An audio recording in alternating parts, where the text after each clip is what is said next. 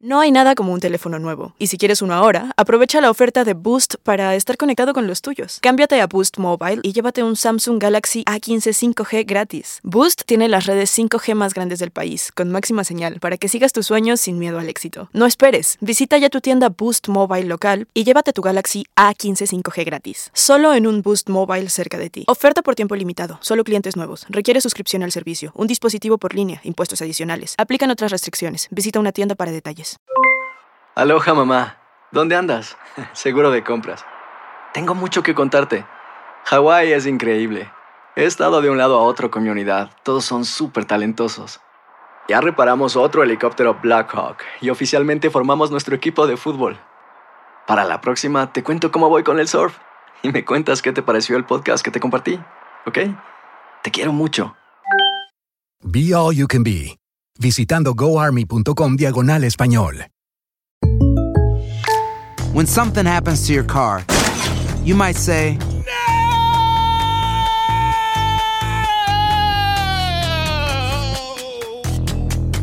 My car. but what you really need to say is something that can actually help. Like a good neighbor, State Farm is there. And just like that, State Farm is there to help you file your claim right on the State Farm mobile app. So just remember, like a good neighbor, State Farm is there. State Farm, Bloomington, Illinois. Si no sabes que el Spicy McCrispy tiene Spicy Pepper Sauce en el pan de arriba y en el pan de abajo, ¿qué sabes tú de la vida? Para, pa, pa, pa. Advertencia. Este programa contiene casos de crimen, apariciones, misterio, conspiración y violencia. El contenido de estas piezas puede ser sensible para algunos miembros del público. Aconsejamos discreción.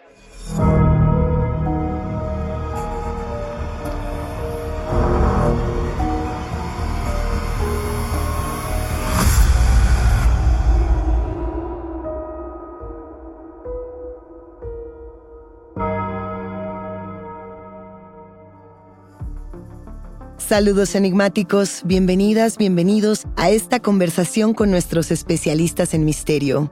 Los invitamos a seguirnos en nuestras redes sociales, en Instagram y Facebook, porque hoy vamos a compartir con ustedes recomendaciones de materiales de ficción basados en asesinos reales. Y para ello está con nosotros Andrea Canizales, creadora de contenido en Miedo Mismo. Recuerden que pueden escucharnos a través de la app de Euforia, la página de YouTube de Euforia Podcast o donde sea que escuchen sus podcasts. Y no se olviden de suscribirse o de seguir el show para que no se pierdan ni un momento de Enigma sin resolver. Enigmáticos, a partir de este boom tan notable que se ha dado alrededor de la figura del asesino serial, del asesino real, hoy queremos compartir con ustedes distintas recomendaciones de materiales de ficción que se acerquen a este tema y que además pueden hacerlo a partir de distintas disciplinas. Por ejemplo, están los temas de True Crime, que, es algo que se reconstruye a partir de un crimen real, pero que tiene este eje, digamos, a partir de la ficción. Está el cine noir, que es este cine negro, un género cinematográfico que narra los sucesos que tienen que ver con detectives o con crímenes urbanos. Y también tenemos películas de ficción muy abocadas al horror, así como tenemos novela negra, así como tenemos cortometraje e inclusive materiales mucho más inmediatos. Y para hablar de todo ello, se encuentra con nosotros y lo agradecemos muchísimo Andrea Canizales, creadora de contenido en Miedo Mismo. ¿Cómo estás, Andrea? Bienvenida. Hola Luisa, muy bien, encantada de estar aquí. Sabes, Andrea, que para nosotros es un gusto poder conversar y abrevar un poco de todo lo que tú sabes con respecto a estos temas. Eh, tú conoces muy bien el cine de horror, conoces muy bien además todas estas muchas vertientes y subgéneros. Cuando hablamos de los asesinos reales, ¿Cómo han sido interpretados en la ficción? Cuéntanos. Bueno, eh, creo que desde, por ejemplo, desde Psycho, hemos tenido un poco de, de este tipo de asesinos que parecen que no lo son, ¿sabes? Aunque detrás estén escondiendo como un infierno mental, por así decirlo. Y a mí, a mí me, me, encanta la pregunta porque justamente empezamos como a tratar este tipo de asesinos no tanto como, un mo como monstruos visuales, sino como monstruos eh, de forma interna. Y el cine, bueno, hay muchísimos ejemplos de asesinos seriales que no parecen, digamos, ¿no? Asesinos seriales, que creo que eso es lo que más nos ha fascinado de alguna manera en cine de terror. No sé, tú te inclinas más por los asesinos así como muy, por ejemplo, en la masacre de Texas o asesinos muy, muchísimo más como elegantes, digamos, como el silencio de los inocentes. Para mí este tema es apasionante, Andrea. Yo, por ejemplo, comencé mis lecturas con Truman Capote, ¿no? Hablando de a sangre fría, hablando del, del periodismo y de la figura del crimen y del criminal. Pero mi fascinación se inclinó mucho más hacia el cine slasher, por ejemplo, eh, Texas Chainsaw Massacre o pensando en esta figura, digamos, donde la sangre se expresaba de una manera mucho más explícita.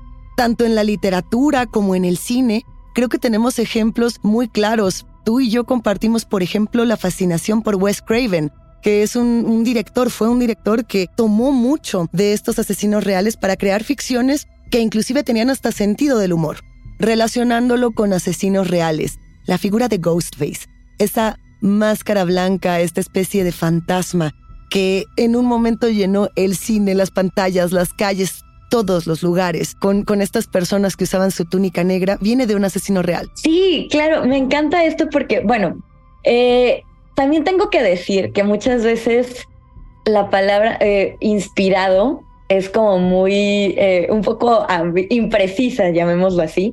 el escritor de Scream había visto una noticia de el bueno, es el de Gainesville Reaper. Y este tipo eh, asesinaba adolescentes y había visto como la noticia del, del, asesinato que había ocurrido. Y se fue a dormir muy, muy perturbado y entonces dijo a la mañana siguiente, oh, ya sé qué voy a hacer, voy a escribir Scream, ¿no? En Scream, de hecho, a lo largo de la saga, hay varias, varios como guiños un poco de los asesinatos de cosas de true crime que han ocurrido en Estados Unidos, ¿no? O sea, quizá no, no han sido de una forma tan explícita, pero sí se inspiran en la vida real para incorporar todos sus asesinatos. Así es. Por ejemplo, cuando estamos hablando de Ghostface, eh, regresamos al caso de nada más y nada menos que Daniel Harold Rowling, también conocido como tú lo dices, como el destripador de Gainesville. Y, y es una inspiración un tanto libre, pero que sí abarcaba el asesinato por lo menos de cinco jóvenes, ¿no? Que tenía eh, además pues eh, recursos muy propios del slasher. Por eso esta adaptación tuvo tanto éxito, ¿no? Me parece, porque recuperaba en la ficción algo que en la realidad ya era inconcebible. No es el único que, que ha tomado este camino de tomar la figura de los asesinos reales y reconfigurarla. Andrea, ¿cuáles son para ti estas recomendaciones, estos asesinos que tendríamos que conocer, que tendríamos que conocer la historia detrás de? De hecho, me gustaría empezar con la masacre de Texas. ¿Qué sabemos de esta masacre? Bueno, la masacre de Texas es del 74 y está dirigida por Toby Hooper. Y este, está directamente inspirada en los asesinatos de Ed Gein, que era un caníbal que también encontraron al momento de su detención un lámparas, eh, bueno, muchos artículos hechos con cuerpos humanos. Y, algo que, que, también me parece fascinante de Texas Chainsaw Massacre como una adaptación de, de, lo que realizó Ed Gein tenía que ver también con que en esta película de una u otra manera comienza a formarse de una manera mucho más poderosa la figura de la Final Girl. Es decir, tomamos al asesino, pero en realidad sí estamos contando la historia desde el punto de vista de la víctima. Sí estamos hablando de ese otro lado de la historia. Insisto, es una película slasher, con sangre, con todo, digamos, esta, esta carga de los años 70, de los años 80, pero aún así nos dice, vamos a darle la vuelta, Andrea. Sí, claro, que eso es lo maravilloso del terror, que siempre está dándole este lugar a quien, y esa perspectiva a quien en un inicio no lo tenía, ¿no? Y tenía un profesor, tuve un profesor que él decía que las películas de terror, dependiendo de pues las el tipo de tendencias que haya, marcan mucho la sociedad. Y ahorita que mencionas todo este tema de la Final Girl, digo, no era la primera Final Girl, pero al final fue, es una película que refuerza el término, ¿no? Sí, precisamente el canon como tal del cine de horror ponía a la primera Final Girl como Jess Bradford, que interpretaba justamente Olivia Hussey. Ella era personaje de Black Christmas, una película de 1974, pero esta película como tal, Andrea, tú sabes, no tuvo tanta relevancia, tanto eco como lo tuvo Texas Chainsaw Massacre, ¿no? Que además se estrenó ese mismo año. Y como tal, Texas Chainsaw Massacre populariza para siempre, se queda ahí institucionalizada la figura de la chica final, de la final girl. Sally Hardesty es por excelencia la chica final, ¿no? Marilyn Burns, que pues lo que hace de una u otra manera es sobrevivir a esta familia caníbal que durante toda la película se encarga de acecharla y de someterla a las peores torturas. Ahora bien, ¿tú qué opinas justamente de esta parte social, no? ¿Cómo se interpreta la visión de la mujer dentro de este tipo de filmes? Después de verlo como, o sea, lo ves en las noticias desde un punto de vista pues más social. Y ahí ya lo ves desde el punto de vista como de la afectada y cómo, si te fijas, la Final Girl se levanta, ¿no? Después de que la azotan, la maltratan, y se la pasa huyendo, se cae, llora, grita, le matan a sus amigos, ella se levanta para acabar con, con el malo, ¿no? ella se levanta para terminar con el mal y para decir, la historia no es del asesino, la historia es mía. Y eso me parece absolutamente relevante, uno de esos grandes aciertos de, de Top Hooper eh, dentro de esta dirección y dentro de esta creación de los personajes, aun cuando todos nos quedamos siempre con la imagen de Leatherface, perturbándonos y recordándonos a Ed Gein como este asesino afamado, reconocido y despiadado. Eh, tenemos más ejemplos, si no me equivoco, por ahí tú nos traías uno de los grandes clásicos, El silencio de los inocentes. Claro, que eh, de hecho, pues el silencio de los inocentes eh, es, es, del 91, este, el asesino del el, silencio de los inocentes.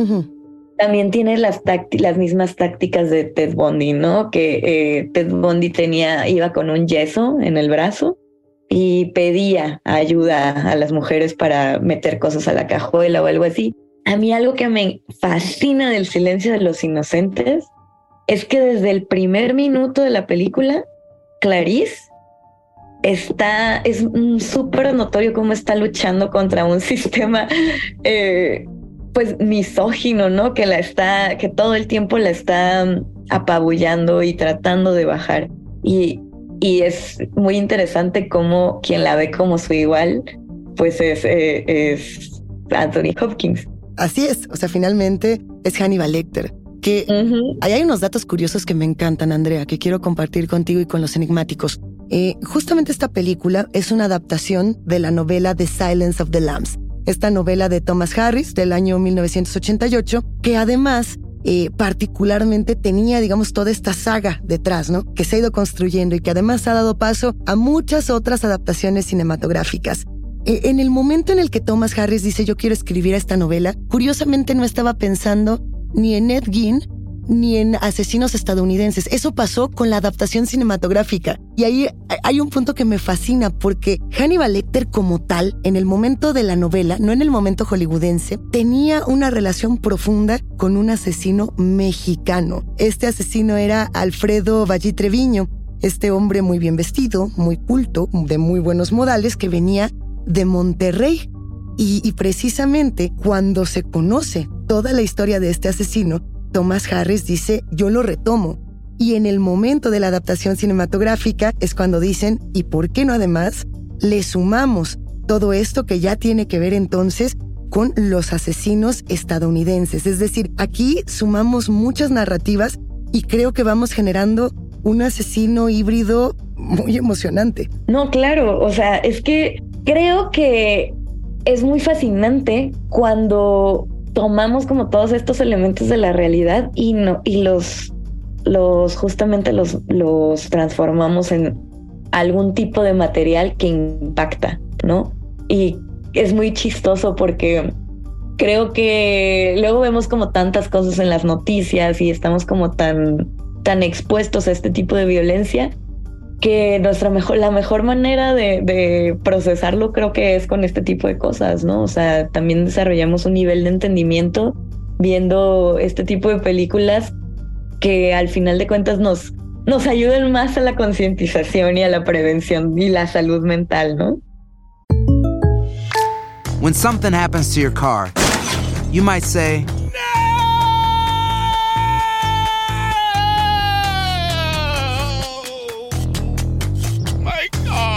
But what you really need to say is something that can actually help. Like a good neighbor, State Farm is there. And just like that, State Farm is there to help you file your claim right on the State Farm mobile app. So just remember, like a good neighbor, State Farm is there. State Farm, Bloomington, Illinois. Boost Mobile tiene una gran oferta para que aproveches tu reembolso de impuestos al máximo y te mantengas conectado. Al cambiarte a Boost, recibe un 50% de descuento en tu primer mes de datos ilimitados. O, con un plan ilimitado de 40 dólares, llévate un Samsung Galaxy A15 5G por $39.99. Obtén los mejores teléfonos en las redes 5G más grandes del país. Con Boost Mobile, cambiarse es fácil. Solo visita boostmobile.com. Boost Mobile, sin miedo al éxito. Para clientes nuevos y solamente en línea, requiere AroPay. 50% de descuento en el primer mes requiere un plan de 25 dólares al mes. Aplican otras restricciones. Visita boostmobile.com para detalles. Aloha mamá, ¿dónde andas? Seguro de compras. Tengo mucho que contarte. Hawái es increíble. He estado de un lado a otro con mi unidad. Todos son súper talentosos. Ya reparamos otro helicóptero Blackhawk y oficialmente formamos nuestro equipo de fútbol. Para la próxima te cuento cómo voy con el surf y me cuentas qué te pareció el podcast que te compartí, ¿ok? Te quiero mucho. Be All You Can Be, visitando goarmy.com diagonal español. Hacer tequila, Don Julio, es como escribir una carta de amor a México. Beber tequila, Don Julio, es como declarar ese amor al mundo entero. Don Julio es el tequila de lujo original, hecho con la misma pasión que recorre las raíces de nuestro país. Porque si no es por amor, ¿para qué? Consume responsablemente. Don Julio Tequila, 40% alcohol por volumen, 2020. Importado por Diageo Americas, New York, New York. No respires. Regresamos a Enigmas sin resolver. Que ya que estás hablando de este tema de salud mental, Andrea, creo que es súper importante recalcar lo que ha pasado con Anthony Hopkins y sus propios problemas de salud mental que él ha expresado de manera muy abierta y que ha puesto sobre la mesa para que todas las personas pues revisemos de una u otra manera cómo estamos, qué pasa con el tema de depresión, qué pasa también con el tema de, de la psique como tal, ¿no? Que hay que recordar que Anthony Hopkins y Jodie Foster, de hecho, para esta película solamente compartieron cuatro escenas. Ya con la edición, con cortar y pegar, es que parece que pasan juntos muchísimo más tiempo en pantalla. Hopkins, eh, de hecho, fue seleccionado para el papel de Hannibal Lecter por la actuación que tuvo en El hombre elefante de David Lynch esta cinta donde también interpretaba a otro médico. Pero ya pensando en, en, esta figura del asesino, en estas tramas de true crime, yo me quedaba pensando en esta película llamada California, California con K. Es una película de 1993 donde el asesino, el, el verdadero villano, es Brad Pitt, este asesino llamado Early Grace. Eh, si no la han visto, ahora es cuando Juliette Lewis forma parte de esta película. También David Duchovny era la cúspide de los años 90 con estos personajes. Y precisamente es una película que habla de asesinos seriales y de la búsqueda que se tiene de los propios escritores y periodistas de decir, yo quiero conocer al asesino, quiero saber quién es el asesino. Y en California lo que nos dicen es, eh, nosotros buscamos esta fascinación, la perseguimos, la anhelamos e inclusive en muchas ocasiones eh, nos fundimos con estos propios personajes. Y, y, generaba esta pregunta de por qué hasta la fecha, Andrea, nosotros buscamos estos materiales, ya sea en novelas, en películas, en series de TV, etcétera. ¿Por qué lo buscamos si estamos generando esta suerte de romantización del asesino? La respuesta que daba en su momento California era algo así como, pues porque desde que existe la violencia, existe la fascinación por, estos temas y queremos saber qué se siente sin nosotros cruzar esa, esa línea, ¿no? Que creo que esa es la otra parte. Eh, tenemos entonces, como ya nos estabas comentando, por un lado, eh, esta película brillante, Masacre en Texas, tenemos El silencio de los inocentes, Silence of the Lambs, y no es la única. Tenemos por ahí también El asesino del nudo. Ay, sí, ya llegaste al asesino del nudo. Creo que como material fílmico está bien, es entretenida, la puedes ver con... Incluso si tu familia sí le gusta como el true crime, creo que la puedes ver y te la vas a pasar bien. Pero la historia es, eh, creo, a mí se me hace muy escalofriante, tanto por el lado de lo real como por el lado fílmico. Porque el protagonista en esta película es un padre de familia que va a la iglesia, eh, que tiene su esposa, que es un ejemplo completo, pero completo a seguir. Es el héroe de su hijo, lo admira muchísimo. Y de pronto pues se, todo, todo, o sea, el, el niño comienza a sospechar, comienza a sospechar de su papá. Y eso es súper difícil porque al final sí te da un poco de miedo saber que tu vecino, que tu papá, que tu hermano, que alguien puede tener eso y quizá tú nunca te diste cuenta, ¿no? Eh, son preguntas muy aterradoras para hacerse. Son preguntas sin duda aterradoras. La película la pueden encontrar en plataformas digitales. The Clover Hitch Killer es una película del año 2018, así tal cual, que, que justamente es de las, yo me atrevería a decir, no, no de las únicas ni de las primeras, pero las que de una manera más consistente nos muestran el dilema de qué haríamos con un asesino en casa y qué tanto estaríamos dispuestos a cubrirlo. Cuando, cuando yo me acerqué por primera vez a esta película, Andrea Enigmáticos, me recordó mucho a Serial Mom, a, esta película de John Waters, que obviamente lo hace con un sentido del humor bárbaro. Ahí sí no estamos hablando de horror, sino de, de un tema sórdido, de una comedia negra en absoluto, donde la madre era una asesina y los hijos de una u otra manera la procuraban y la protegían. Serial Mom, ¿llegaste a ver esa película, Andrea? La vi hace un montón cuando me dio en la prepa mi, mi etapa de, de Roger Waters. Y esta, esta, ¿sabes por qué la vi? Porque la actriz sale en Friends y digo, no, no, no, no, no, no siempre cuento esto, pero yo he visto Friends como 20 veces, o sea, todas las temporadas. Entonces, por eso me había llamado tanto la atención. Así es, la actriz de la que estamos hablando es Caitlin Turner. Es, es una mujer que tiene una mirada espectacular para el horror, para esta comedia negra, oscura, eh, e insistir en que si no conocen la cinematografía de John Waters, se están perdiendo la mitad de la historia, porque el horror también se relaciona precisamente con ello, los asesinos en casa, esa cercanía con el miedo que también de pronto nos hace soltar una reverenda carcajada. Que ya entrados en el tema del horror, y el humor, yo de inmediato, Andrea, pensaría en la película Brain Dead, esta película de 1992 dirigida nada más y nada menos que por Peter Jackson, pero en esta, digamos, rama del horror comedia, rama de la serie B, pensando en el gore, pensando en las tripas, que más allá de miedo nos producen repulsión y por tanto nos producen risa. Hoy yo me quedaba pensando mucho en esta película porque en, en un primer arrojo parece ser una película que habla de una epidemia de zombies en Australia, ¿no? Eh, eh, a principios de los años 60, a finales de los años 50. Pero en realidad lo que Peter Jackson estaba intentando hacer era un homenaje a Psycho, a esta película de Alfred Hitchcock. Y es muy interesante porque Psycho como tal está basada en la novela homónima de Robert Bloch, que además está basada, por supuesto, de nueva cuenta en el caso de Ed Por eso, tan importante regresar y retomar todos estos referentes y todas estas interpretaciones de los asesinos seriales. Ahora bien, es así como damos un salto del asesino del nudo y vamos a aterrizar, ¿qué te parece con Líbranos del Mal? Líbranos del Mal. Líbranos del Mal es una película eh, que mezcla dos, dos subgéneros que a mí me, que se me hacen muy interesantes, ¿no? Que es el paranormal o un poco como el satanista y que mezcla este tipo de películas como en Seven, ¿no? Que son policíacas y tú sigues a los policías para a través del crimen para resolver ese misterio, que es como muy thriller soso el asunto, ¿no? Y en, en Líbranos del Mal ocurrieron algunos, o sea, está inspirada en algunos asesinatos que ocurrieron en Nueva York en donde estaban relacionados con sectas satánicas. La película, la verdad es que a mí me gusta mucho porque sale Eric Bana, no sé si lo ubicas. Por supuesto.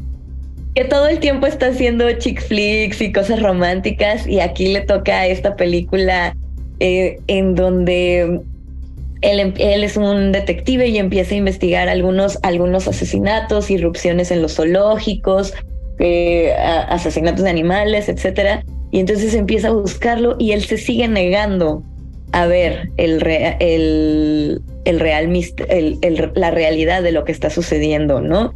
Que tanto sí tiene que ver como con nosotros, que esta es la única película, de hecho, de la, de la, de la lista que no que no nada más es terrenal el asunto, ¿no? El terror y no nada más es un asesino, sino que es un asesino con un tinte paranormal muy potente y muy, eh, pues creo que es divertido. Si te gustan como las, las películas paranormales con exorcismos, eh, diablos, etcétera, es súper entretenida la película. A mí me fascina. Es una película que además yo tengo la impresión de que no pasó con el reconocimiento necesario.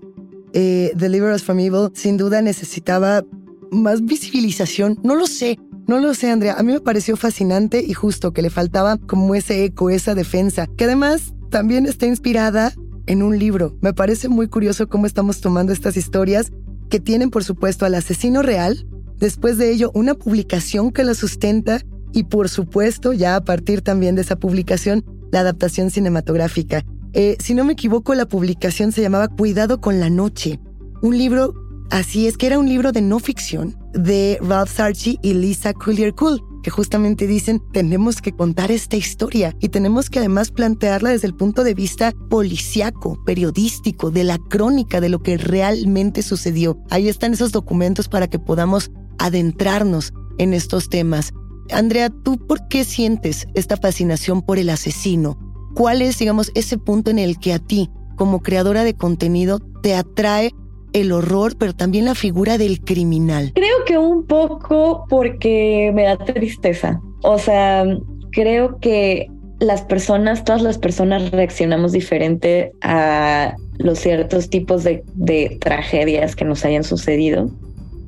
Y a veces importa mucho como el nivel de la tragedia y a veces no, porque hay gente que sufre lo mismo y de cualquier forma de cualquier forma tienen una forma distinta de procesarlo, algunos hacen cosas malas y otros no, pero creo que el ver los, a los asesinos en cine me hace pensar en estas personas que no tenía, que aparentemente no tenían motivo alguno, ¿no? Hay una exposición o hubo una exposición súper padre que hablaba de asesinos seriales y decía que eh, planteaba la hipótesis, y es solo una hipótesis, o bueno, de algo. Ah, siempre encuentran pruebas, pero también siempre encuentran formas de excepciones, ¿no? Entonces es, un poco, es un tema un poco complicado por eso. Pero eh, decía que ya estaba genéticamente predeterminado y que, por ejemplo, que la forma del cráneo determinaba ciertas conductas violentas y se me hace fascinante y por la intriga, el por qué la naturaleza crearía o sea, personas así, ¿no? Eh, se supone que nosotros siempre estamos como con la bandera de que somos muy diferentes a los animales, pero pues quizá no, ¿no? O sea, nuestra naturaleza es depredadora y hay personas que tienen esta, esta, estas ganas de predar muchísimo más que las otras, ¿no? No, totalmente de acuerdo. Ahora, la diferencia justo es que los animales tienen este instinto depredador debido a un tema de alimentación. Cuando un animal depreda a otro, lo hace para comer, lo hace para alimentar a sus crías. Y en el caso humano, nosotros depredamos por un tema de control. Y parte de lo que se ha estudiado mucho en estos perfiles de asesinos seriales tiene que ver precisamente con ello, con la necesidad de sentirnos con poder en el momento de torturar, de matar, de abusar, de sentirnos en el, digamos, en el término superior ante otros. Yo soy más que tú y por eso te mato, porque puede ser que yo haya sido oprimido en algún momento, puede ser que yo haya sido abusado en algún punto y entonces ahora esa, esa es la respuesta, la violencia como un mecanismo de control. Andrea, ¿tú qué piensas? O tal vez también simplemente es un cúmulo de tragedias y sentimientos y también genético que, hace este tipo de personas. No, no lo sé. Creo que es por el, lo, que, lo poco que sabemos, la fascinación que provoca.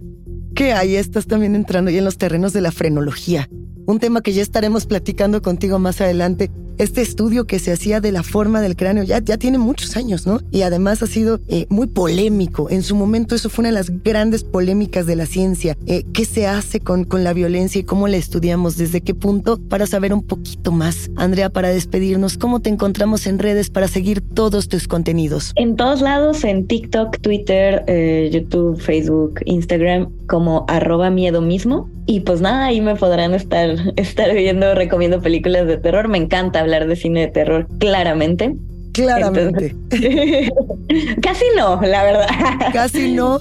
Sabemos que estos son tus temas y esta es tu casa. Muy pronto nos volvemos a encontrar con más recomendaciones. Millones de gracias. Muchas gracias. Enigmáticos, la conversación con nuestros especialistas en misterio ha terminado, pero siempre hay otra grieta que investigar junto con ustedes. No se olviden de seguirnos en nuestras redes sociales. Nos encuentran a través de Instagram y Facebook. Soy Luisa Iglesias y ha sido un macabro placer compartir con los enigmáticos. Recuerden que pueden escucharnos en la app de Euforia, la página de YouTube de Euforia Podcast o donde sea que escuchen sus podcasts. Denle follow o suscríbanse al show en donde sea que nos escuchen y así no se pierden ni un momento de enigma sin resolver.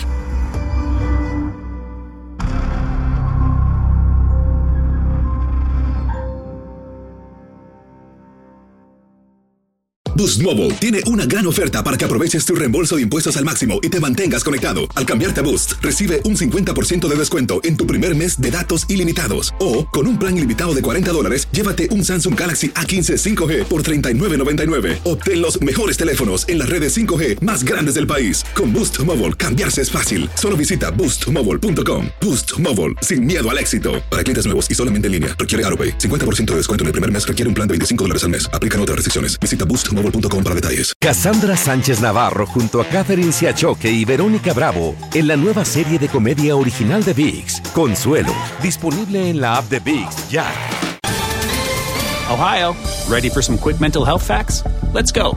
Nearly 2 million Ohioans live with a mental health condition. In the U.S., more than 50% of people will be diagnosed with a mental illness in their lifetime. Depression is a leading cause of disability worldwide.